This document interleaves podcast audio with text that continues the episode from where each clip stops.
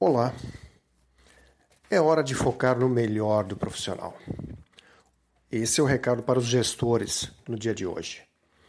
Afinal, uma das responsabilidades de um gestor é o desenvolvimento da equipe. Desenvolver o conjunto da equipe, mas também o preparo individual de cada um dos seus integrantes.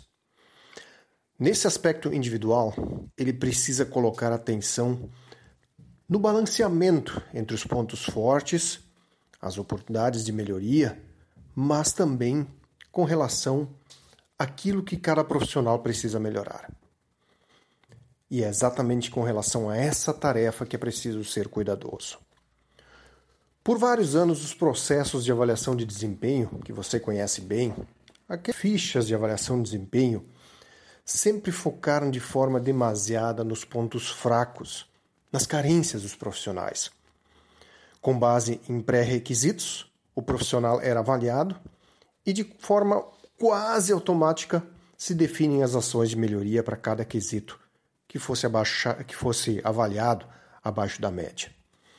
A tendência é que, ano após ano, normalmente muitos desses quesitos acabavam se repetindo, às vezes com algumas mostras de melhoria, mas sempre os mesmos quesitos precis precisando de melhoria por parte do profissional. Na verdade que é importante lembrar que em cada profissional as oportunidades de melhoria, as carências, elas precisam ser permanentemente trabalhadas sim.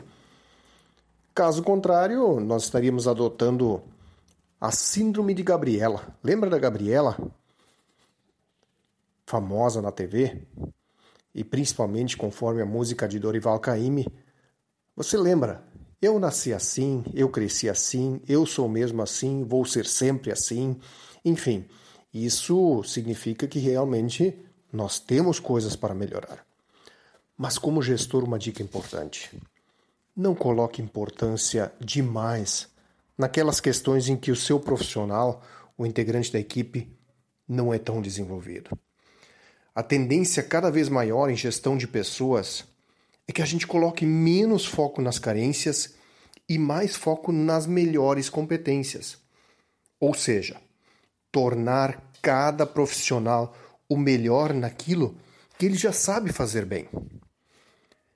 Isso se torna quase um fluxo natural, já que naturalmente a pessoa que faz algo bem faz isso porque gosta e se sente bem quando reconhecem que faz isso bem melhorar mais nisso, então, é algo bem natural.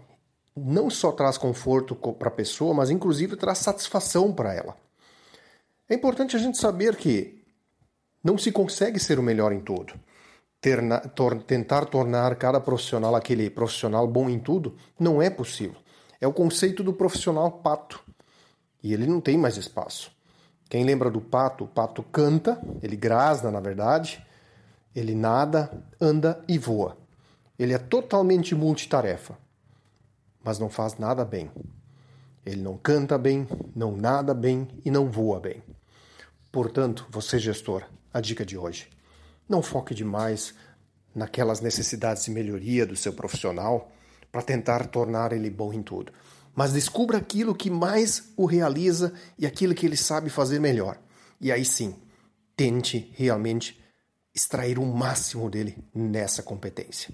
Com vários especialistas na sua equipe, cada um na sua área, você vai ter uma equipe realmente fantástica.